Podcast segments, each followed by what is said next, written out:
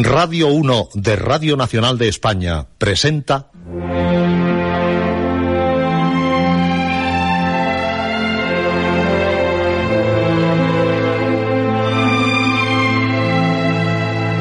Historias.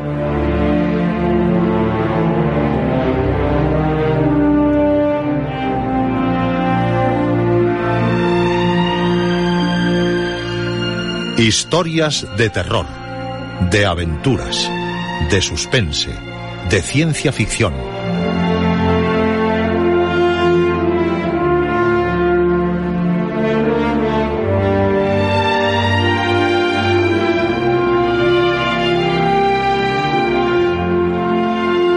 Un programa escrito y dirigido por Juan José Plans. Esta noche, presentido.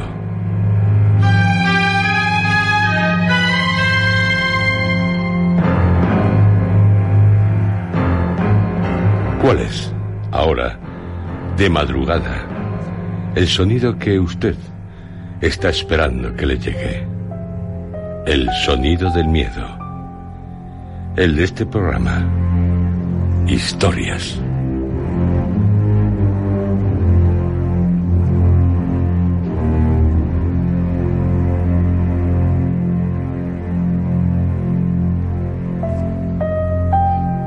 Nuestro miedo, el de historias, es el que nos ofrecen los grandes maestros de la literatura universal.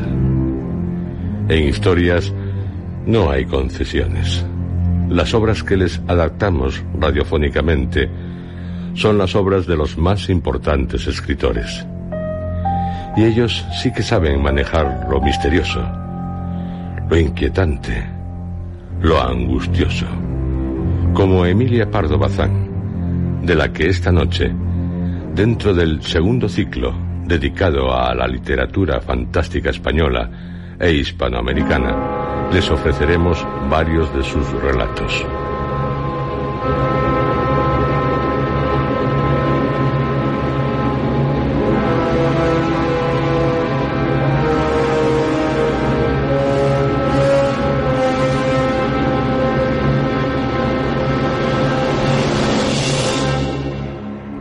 Presentido es el título del primero de tales relatos.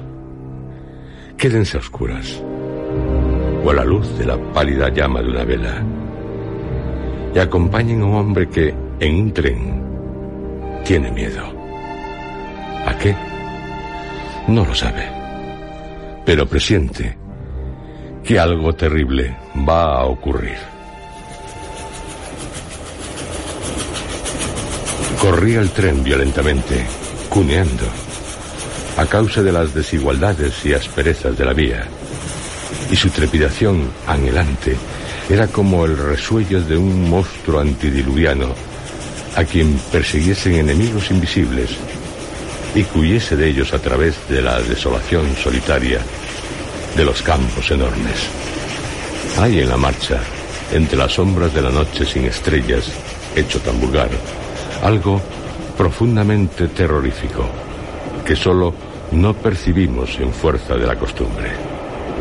Pero el viajero, arrollado en su manta y reclinado sobre su almada de camino, notaba sin creer, en medio de su insomnio de modorra, la sensación oscura y angustiosa del miedo. ¿Miedo a qué? Ni él mismo lo sabía. Percibía la aproximación del peligro como se puede percibir al entrar en una caverna, la presencia de los murciélagos colgados de sus paredes, de la cual avisan no los sentidos corporales, sino algo que va más allá del sentido, un instinto indefinible, profundo, radicado en lo hondo del ser.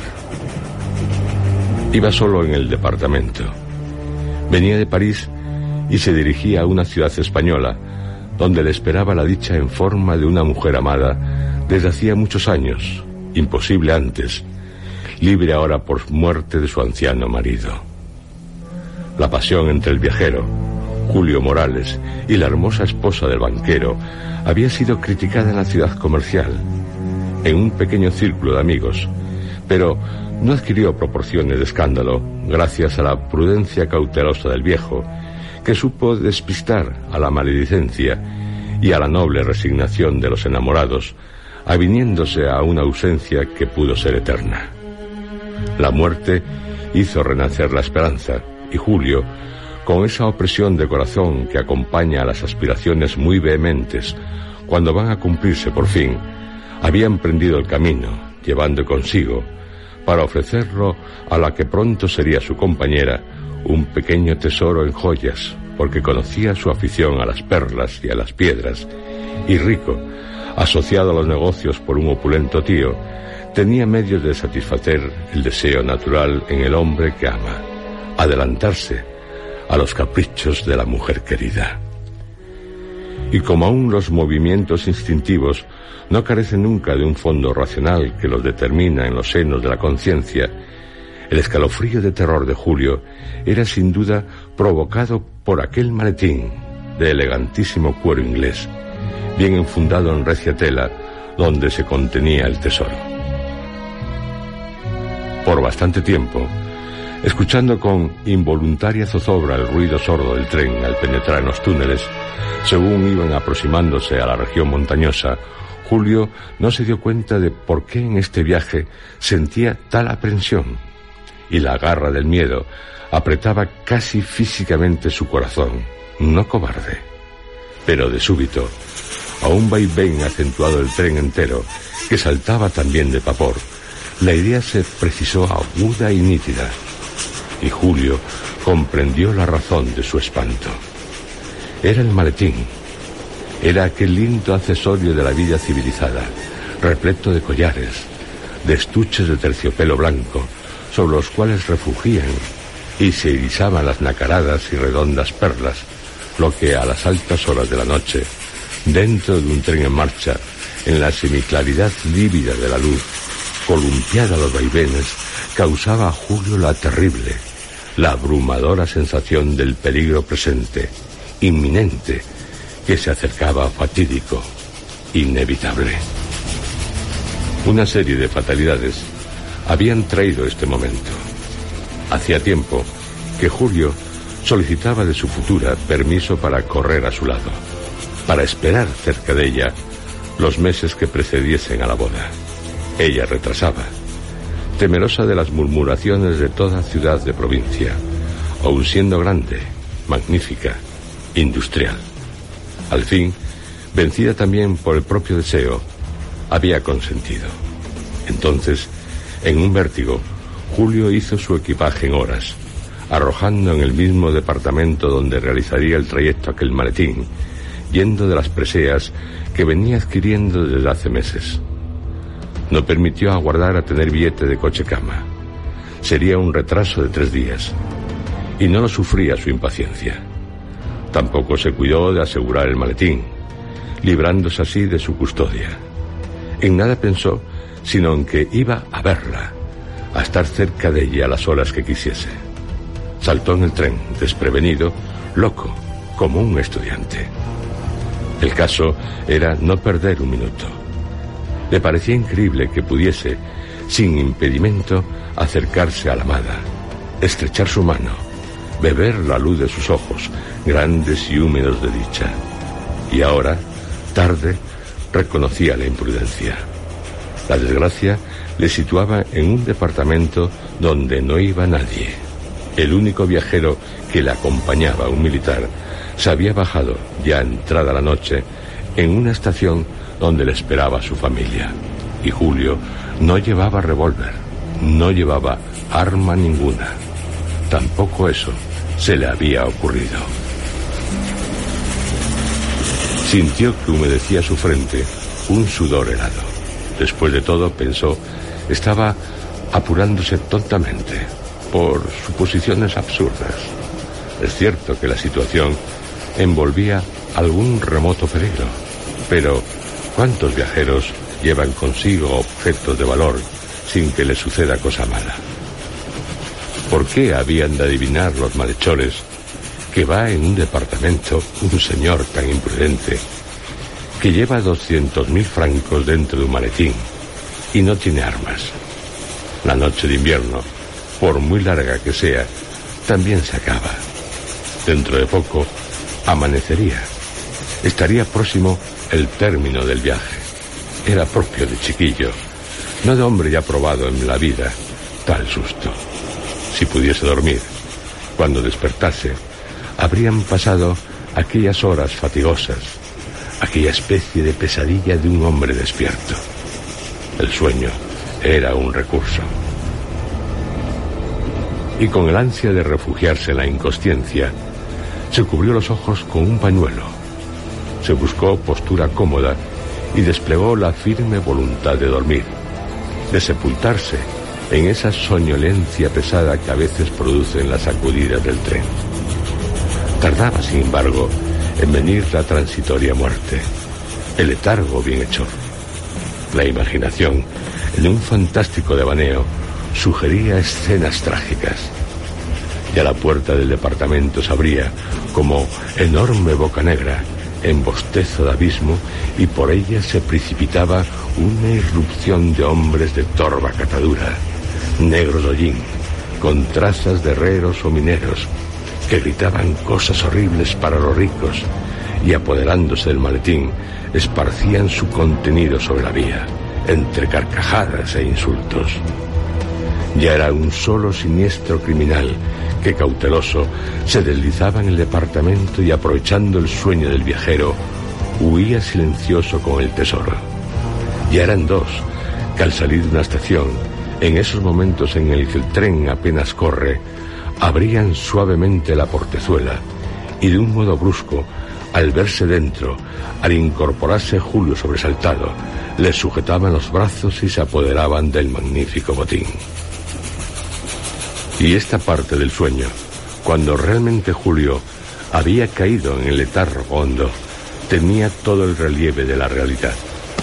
No era la visión confusa de un dormir plomizo, congestivo, como es siempre en el ferrocarril. Era algo que participaba del oscuro del sueño y lo bien definido de las sensaciones que siguen al despertar. Julio se reconocía despierto. El peso de un cuerpo vigoroso gravitaba sobre su pecho con opresión violenta. Unas manos oprimían su garganta, impidiéndole pedir auxilio. Los dedos que se clavaban en su pescuezo estrechaban la presión. Era preciso que, mientras uno de los bandidos cargaba con la preciosa maleta, no pudiese Julio resollar, dar un grito, y el bandido cumplía a conciencia la misión de estrangularle. Los desesperados esfuerzos de la víctima, ya despierta, convulsa, no lograron romper la tenaza de hierro. Cuando Julio no se defendía, para rematarle, el hierro frío de una navaja buscó el camino de su corazón. Juró el otro bandido, que sangre no, que mancha. Y renunciando a registrar al viajero, por evitar las manchas de delatoras, los dos bandidos saltaron a la vía, eligiendo el momento en el que el tren llevaba menor velocidad.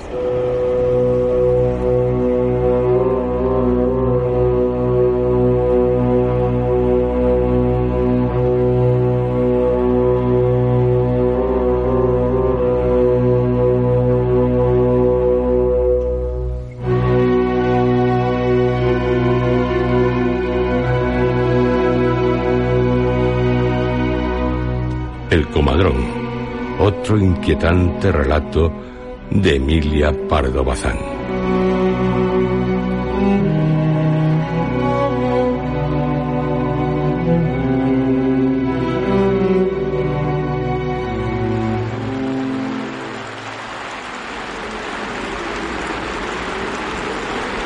Era la noche más espantosa de todo el invierno.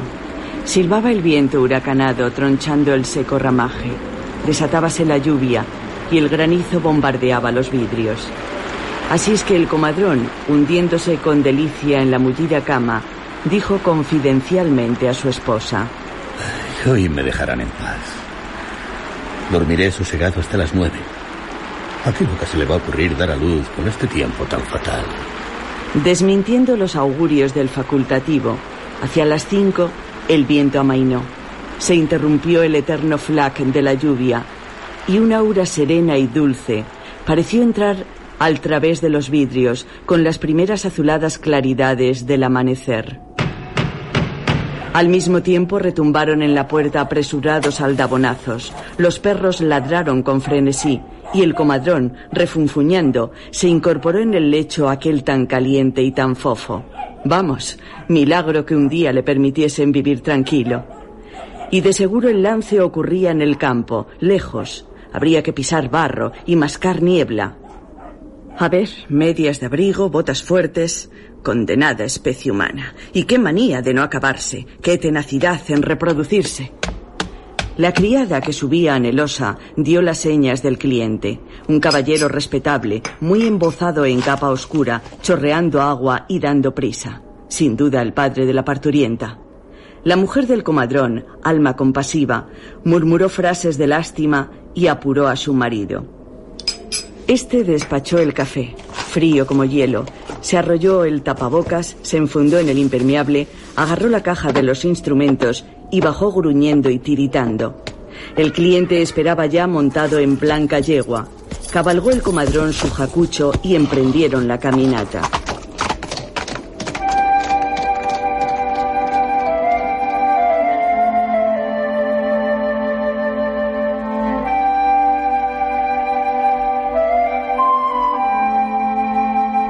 Apenas el sol alumbró claramente, el comadrón miró al desconocido y quedó subyugado por su aspecto de majestad. Una frente ancha, unos ojos ardientes e imperiosos, una barba gris que ondeaba sobre el pecho, un aire indefinible de dignidad y tristeza hacían imponente a aquel hombre. Con humildad involuntaria, se decidió el comadrón a preguntar lo de costumbre, si la casa a donde iban estaba próxima y si era primeriza la paciente. En pocas y bien medidas palabras respondió el desconocido que el castillo distaba mucho, que la mujer era primeriza y el trance tan duro y difícil que no creía posible salir de él. Solo nos importa la criatura. Más bien fue una orden para que se obedeciera sin réplica. Pero el comadrón, persona compasiva y piadosa, formó el propósito de salvar a la madre y picó al rocín deseoso de llegar más pronto. Anduvieron y anduvieron, patullando las monturas en el barro pegajoso, cruzando bosques sin hoja, vadeando un río, salvando una montañita y no parando hasta un valle donde los grisáceos torreones del castillo se destacaban con vigoroso y escueto dibujo. El comadrón, poseído de respeto inexplicable, se apeó en el ancho patio de honor y, guiado por el desconocido, entró por una puertecilla lateral directamente a una cámara baja de la torre de Levante, donde sobre una cama antigua y rica yacía una bellísima mujer, descolorida e inmóvil. Al acercarse, observó el facultativo que aquella desdichada estaba muerta y sin conocerla se entristeció. Es que era tan hermosa. Las hechas del pelo, tendido y ondeante, parecían marco dorado alrededor de una efigie de marfil. Los labios color de violeta, flores marchitas, y los ojos entreabiertos y azules, dos piedras preciosas engastadas en el cerco de oro de las pestañas densas. La voz del desconocido resonó firme y categórica. No haga usted caso de ese cadáver. Es preciso salvar a la criatura. De mala gana se determinó el comadrón a cumplir los deberes de su oficio. Le parecía un crimen, aunque fuese con buen fin, lacerar aquel divino cuerpo. Obedeció, no obstante, porque el desconocido repetía con acento persuasivo y terrible, tuteando al médico. No la respetes por hermosa. Está muerta. Y nada muerto es hermoso, sino en apariencia y por breves instantes. La realidad ahí es descomposición y sepulcro. Nunca veneres lo que ha muerto. Inclínate hacia la vida. Y de pronto, en el instante mismo en que el facultativo se disponía a emplear el acero, el extraño cliente le cogió de la mano, susurrándole al oído. Cuidado. Conviene que sepas lo que haces. Este seno que vas a abrir encierra no un ser humano, no una criatura, sino una verdad. Fíjate bien, te lo advierto. ¿Sabes lo que es una verdad? Una fiera suelta que puede acabar con nosotros y acaso con el mundo. ¿Te atreves, oh comadrón heroico, a sacar a luz una verdad? El comadrón vaciló. El frío del instrumento que empuñaba se comunicaba a sus venas y a sus huesos. Castañeteaban sus dientes, temblaba de cobardía y de egoísmo. Una verdad. Ni hay tea que así incendie, ni rayo que así parta, ni torrente que así devaste, ni peste tan contagiosa.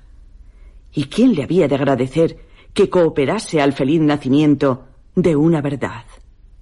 ¿Qué mayor delito para su mujer, sus amigos, su pueblo, su nación, tal vez? ¿Qué crimen se paga tan caro? Quería arrojar el bisturí. Por último, la conciencia profesional triunfó. El deber, el deber. No se podía dejar morir al engendro. Y después de una faena angustiosa, realizada con seguro pulso y mano certera, presentó al desconocido una criatura extraña y repugnante, una especie de escuerzo, de trazas ridículas, negruzco, flaco, informe. Respiró a gusto el facultativo. Este monigote no puede ser una verdad. Porque es verdad, te parece fea al nacer. Cuando las verdades nacen, horrorizan a los que las contemplan, hasta que las abrigamos en nuestro pecho, hasta que les damos el calor de nuestra vida y el jugo de nuestra sangre, hasta que afirmamos su belleza como si existiese, hasta que nos cuesta mucho, no son hermosas. Esta, ya lo ves, ha acabado con su madre. No se lleva impunemente en las entrañas una verdad. Y ahora la verdad queda huérfana, queda abandonada. Yo no he de ampararla. Obligaciones estrechas me llaman a otra parte. Soy el que anuncia, no el que protege y salva. ¿Quieres tú encargarte de la recién nacida? ¿Tienes valor? ¿Eres digno de proteger a la verdad? Cuando así le interpelan, no hay hombre que no guste de fanfarronear un poco. En el alma se despierta la viril arrogancia y responde al llamamiento como el corcel de batalla al toque penetrante del clarín. Hace la vanidad oficio de resolución, y por un instante es sincero el deseo de la gloriosa batalla y el ansia del sacrificio. El comadrón tendió los brazos, recibió en ellos al raquítico ser, y declaró gallardamente. Ya tiene padre.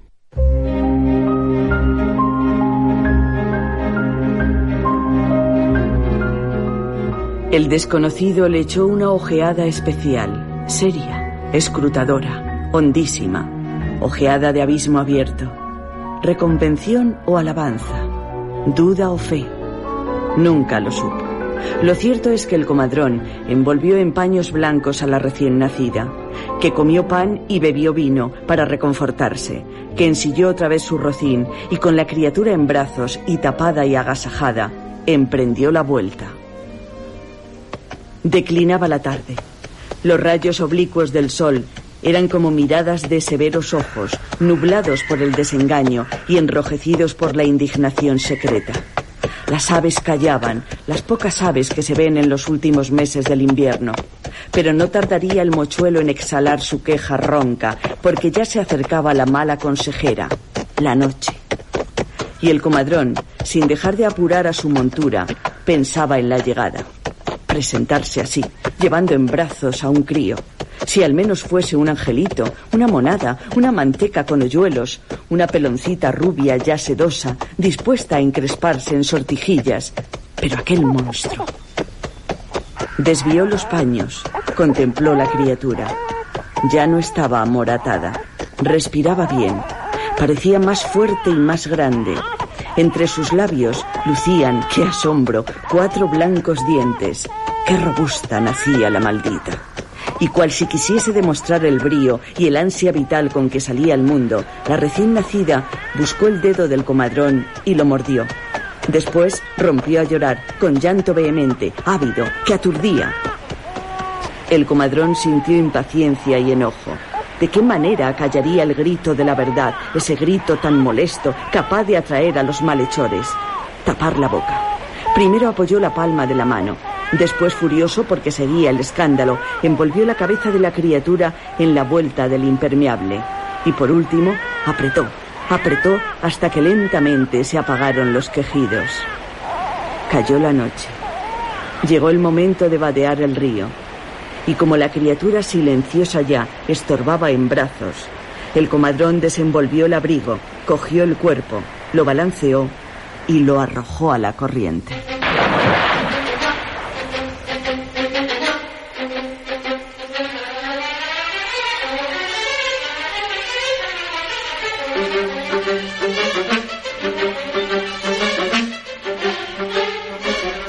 Cuento cruel, el de El Comadrón, magistralmente escrito por Emilia Pardo Bazán, de la que a continuación les ofrecemos otro de sus relatos, La cita.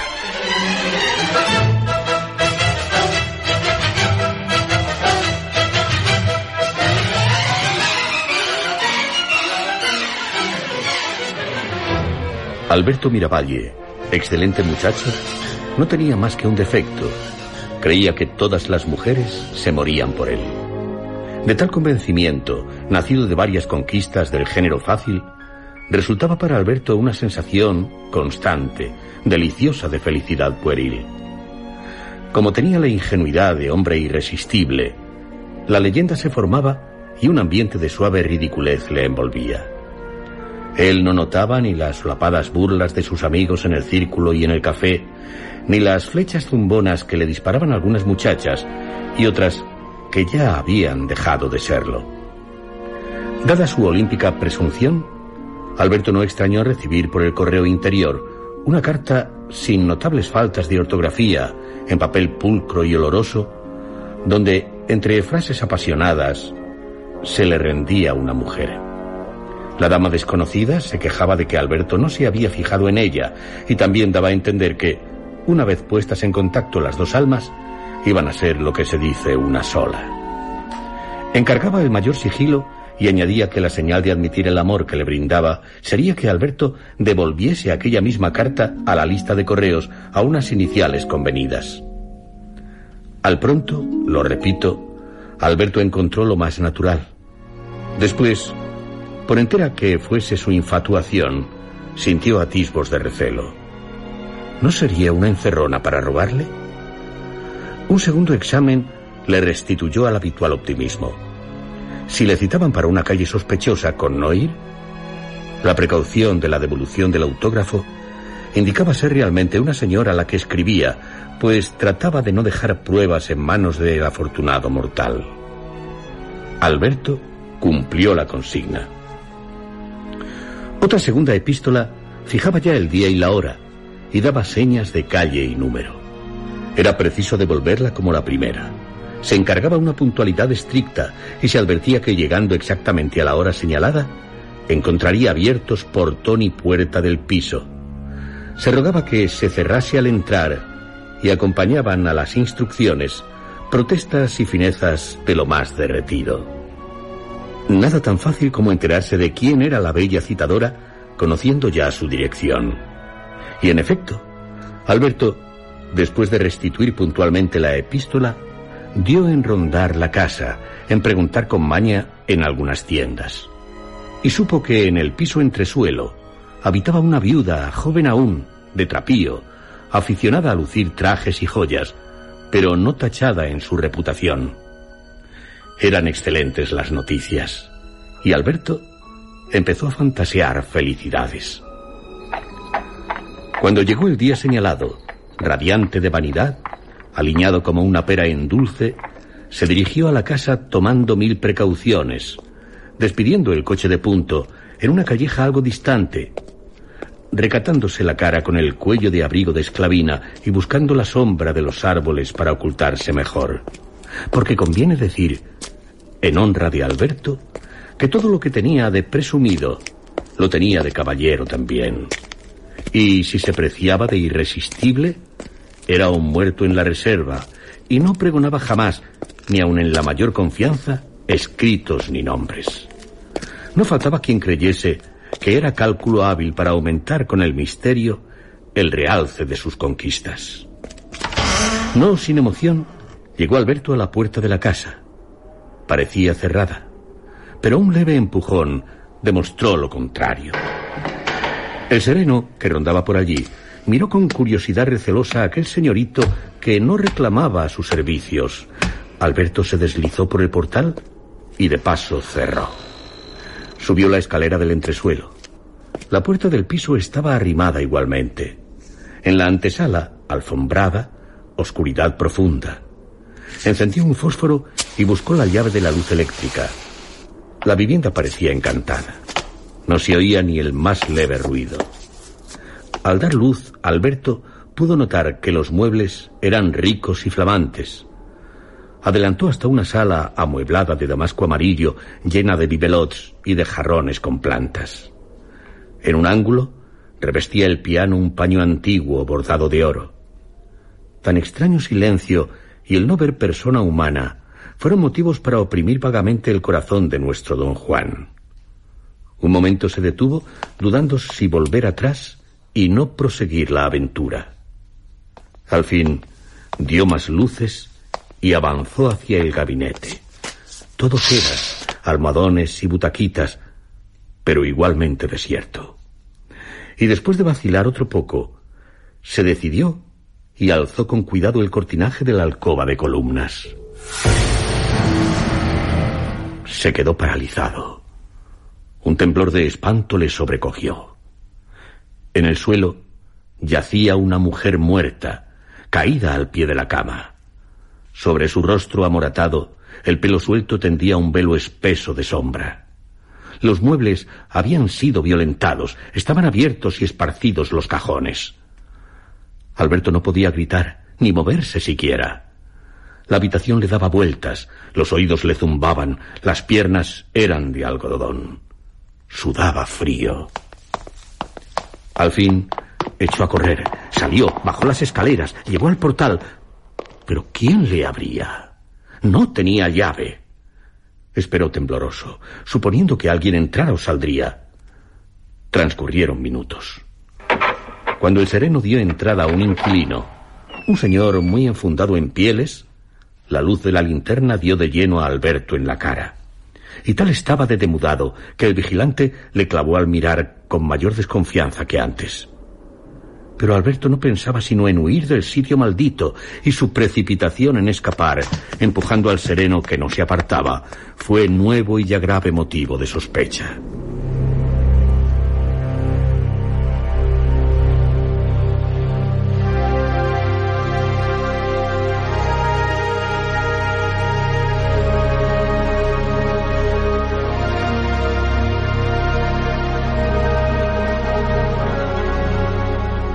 La tarde siguiente, después de horas de esas que hacen encanecer el pelo, Alberto fue detenido en su domicilio. Todo le acusaba. Sus paseos alrededor de la casa de la víctima, el haber dejado tan lejos el Simón, su fuga, su alteración, su voz temblona, sus ojos de loco. Mil protestas de inocencia no impidieron que la detención se elevase a prisión, sin que se le admitiese la fianza para quedar en libertad provisional. La opinión extraviada por algunos periódicos que vieron en el asunto un drama pasional estaba contra el señorito galanteador y vicioso. Alberto preguntó a su abogado en una conversación confidencial cómo se explicaba su desventura. Yo eh, tengo mi explicación. Falta que el tribunal la admita. Vea lo que yo supongo. Es sencillo. Para mí, perdóneme su memoria, la infeliz señora recibía a alguien, alguien que debe ser mozo de cuenta, profesional del delito y del crimen. El día de autos, desde el anochecer, la víctima envió fuera a su doncella, dándole permiso para comer con unos parientes y asistir a un baile de organillo. El asesino entró al oscurecer. Él era quien escribía a usted, quien le fijó la hora y quien, precavido, exigió la devolución de las cartas para que usted no poseyese ningún testimonio favorable. Cuando usted entró, el asesino se ocultó o en el descanso de la escalera o en habitaciones interiores de la casa. A la mañana siguiente, al abrirse la puerta de la calle, salió sin que nadie pudiera verle. Se llevaba su botín, joyas y dinero. ¿Qué más? Es un supercriminal que ha sabido encontrar un sustituto ante la justicia. Alberto tal explicación le pareció horrible. Preguntó a su abogado si le absolverían. El abogado le respondió tristemente. Ojalá. Alberto pensó que, si le absolvían, se iría a la trapa, donde ni la cara de una mujer pudiera ver nunca.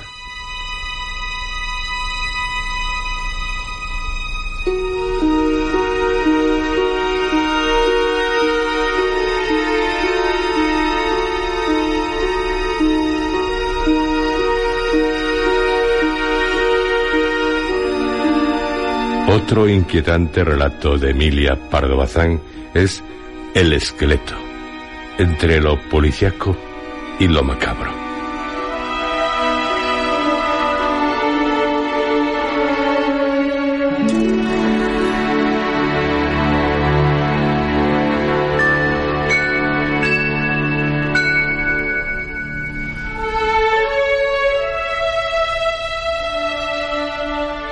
Al saber Mariano Gormaz cómo su amigo Carlos Marañón se encontraba recluido en una de esas que por ironía del lenguaje se llaman casas de salud, corrió a visitarle, ansioso de ver si cabía esperanza. Regresaba Mariano de un largo viaje al extranjero y el cariño que profesaba a Carlos se despertó violentamente con las tristes noticias. Loco. Loco. Imposible. Sería pasajero achaque, melancolía originada por desengaños amorosos, quebrantos en la hacienda, alguno de esos golpes que momentáneamente pueden ofuscar la razón más clara y firme. Seguro se creía Mariano de que al acercarse al amigo lograría disipar las nieblas que le oscurecían el cerebro, arreglar los asuntos origen de su preocupación y traerle de nuevo a la vida de los que andan por el mundo al parecer muy cuerdos, aunque Dios sabe lo que se diría a mirarlo despacio y bien. Con estos propósitos franqueó Mariano la verja del hotelito, cruzó el jardín, y en una sala alajada con alarde de buen gusto que adornaban grabados ingleses representando escenas de Hamlet y del Quijote, los dos ilustres dementes de la literatura, encontró al enfermo. Iba a estrecharle en sus brazos, pero Carlos le acogió mostrando la frialdad, la extinción de los afectos que caracteriza ciertos periodos de los trastornos mentales. Al yerto Hola Mariano del loco respondió el cuerdo con extremos y muestras de ternura y alegría. Su terror era que Carlos ni aún le reconociese y como si aquel calor derritiese el hielo, empezó Carlos a responder a las demostraciones, a pagar las caricias, y su faz demacrada se animó con ese reflejo de actividad psíquica que es la hermosa luz de la conciencia. Te habrán dicho que, que estoy loco de remate. Lo dijo Carlos, pasando un brazo alrededor del cuello de Mariano y arrastrándole a un sofá. Te, habrán contado que aquí, bajo la sien, yo no, no, Pero no hagas caso. Ya ves, si estuviese, no hablaría con esta serenidad. Me saltaría, gritaría. Querría salir, escaparme. Pregunta al doctor. Pregunta a los criados. A ver si he tenido un instante de arrebato. A ver si me han dado duchas ni se me han puesto camisa de fuerza, ni se han rajado mis ventanas, ni se me ha registrado siquiera. Aquí llevo mi certificado de juicio. Mira, mira. Diciendo así, echó mano Carlos al bolsillo y con movimiento rápido desenvainó la reluciente hoja de un cuchillo inglés. Sin querer, Mariano se estremeció. A nadie le gusta ver un arma en manos peligrosas. Carlos Sonrió tristemente y envainó el cuchillo meneando la cabeza. También tú. ¿Y qué tiene de particular? Pero no te asustes. ¿Quieres que te entregue el cuchillito? Anda, toma. ¿No quieres? porque deseo que escuches con tranquilidad la historia de mi venida a este agradable retiro, donde tan satisfecho me encuentro. Sintió Mariano vergüenza. No es grato confesar el miedo, impulso al fin mezquino y bochornoso de nuestra naturaleza animal, así como el valor y el desprecio de la muerte afirman con arrogancia la espiritualidad de nuestro ser. No sé si me comprenderás. Hay cosas que por dentro aparecen clarísimas, pero las necias, las mudas, las imperfectas, las palabras, vamos, no las expresan ni en parte ni en todo. Y entonces, ¿cuánto se sufre? Adivíname, Mariano, cuando no encuentre fórmulas en el lenguaje. Recordarás que a la cosa de año y medio tuve que ir a mis posesiones de la montaña, allá en mi país, a fin de arreglar asuntos embrollados que reclamaban mi presencia. Me quedó allí una casa antigua y grande, donde pasaron largas temporadas mi abuelo, mis padres y mi tío y padrino, el general Marañón.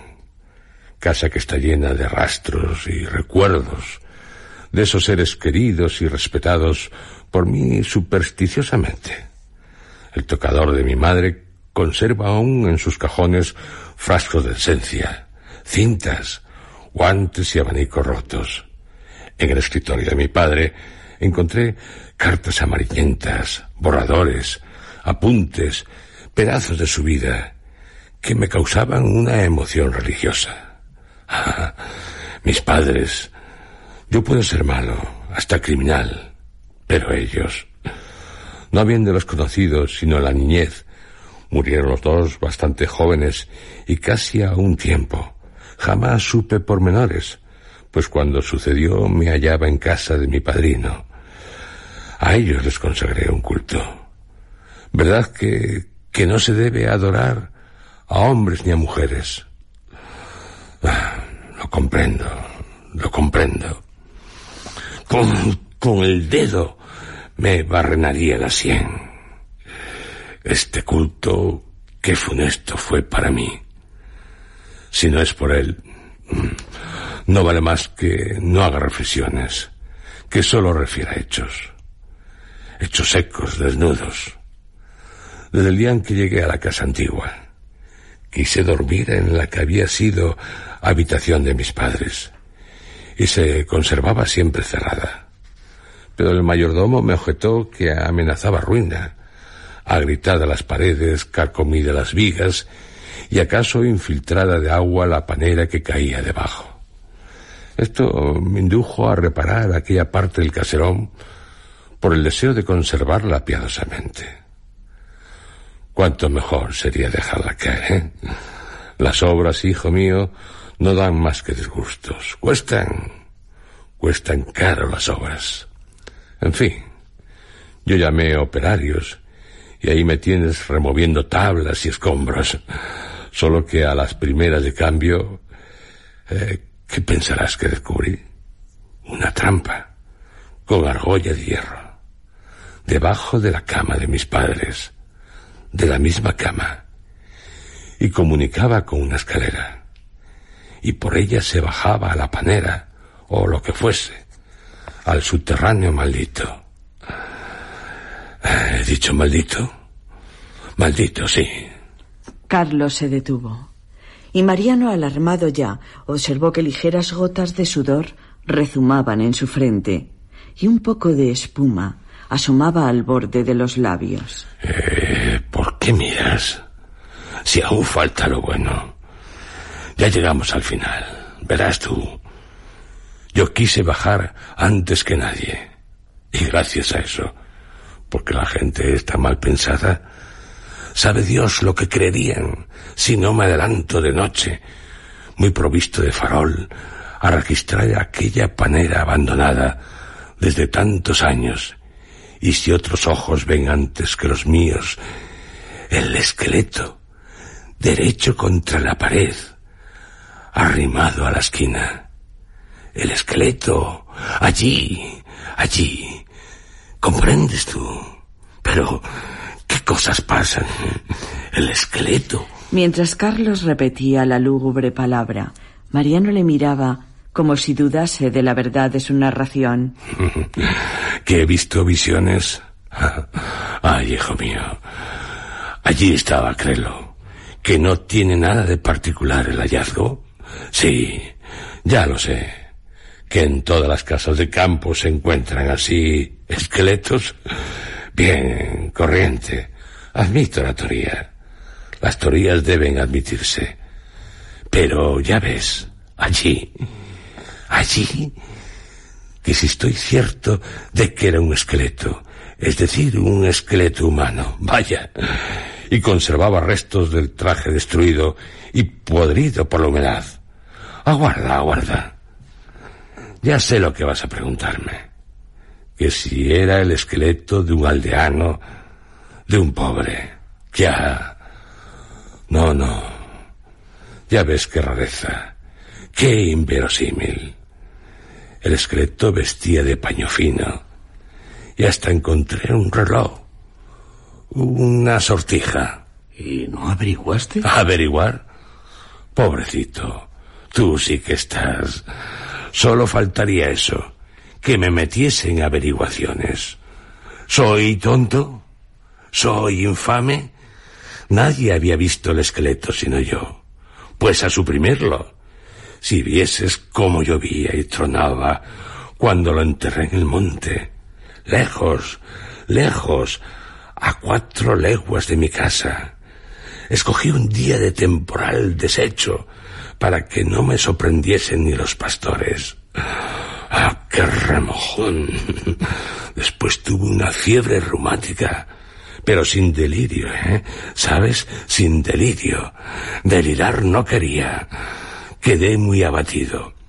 Y luego han dado en decir que, estoy... Y me han traído aquí. No saben que me encuentro divinamente, como que vivo lejos de los esqueletos andantes, de los hombres, que son todos esqueletos. Solo siento una cosa que se te antojase venir, porque he charlado, he charlado, y quién sabe si tú serás de los que cuentan las charlas. ¿eh? Al expresar esta duda, Carlos deslizó la mano hacia el bolsillo. Su rostro se contrajo, sus ojos se inyectaron de sangre y relucieron con salvaje brillo, y Mariano apenas tuvo tiempo de sujetarle e impedir que le asestase la cuchillada al corazón.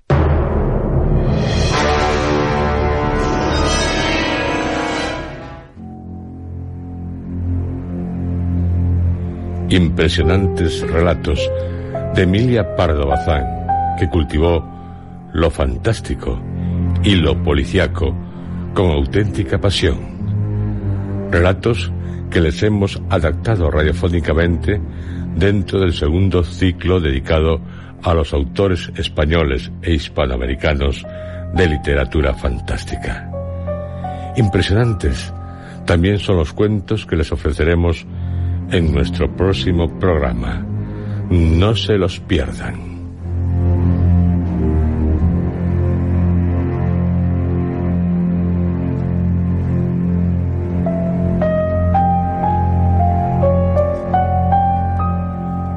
Uno de los relatos, La voz del viento, de Vladimir Korolenko, escritor ruso que nos dejó unos cuentos inolvidables, entre ellos La voz del viento. Y es que se oye el terrible aullido del viento, y a partir de ahí pueden ocurrir muchas cosas, como le ocurre a una dama que recuerda una noche de invierno en la que ya lo sabrán.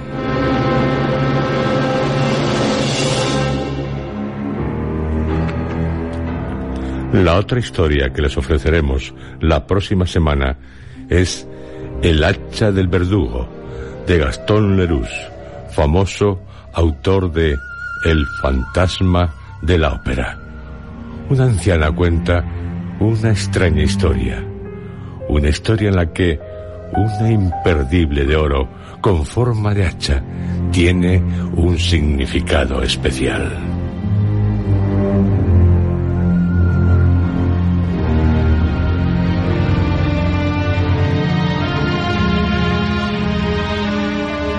En historias, no lo olviden, las obras de los maestros de la literatura universal. Les anticipamos que dentro de unas semanas les ofreceremos El hombre de arena de Hoffman, una de las historias más sobrecogedoras del autor de Los elixires del diablo.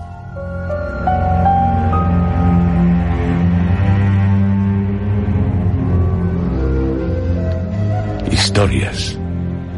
El programa del sonido del miedo.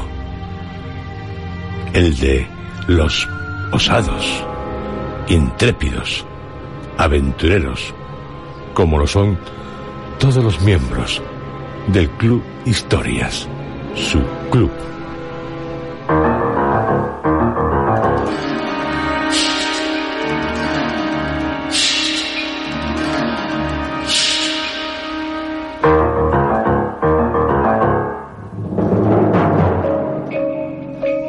Escuchado ustedes dentro de la serie Historias?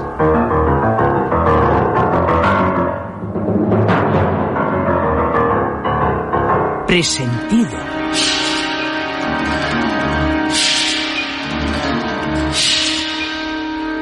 Este guion ha sido interpretado por Juan José Plans, Luis Alonso Carrasco y Lourdes Guerras.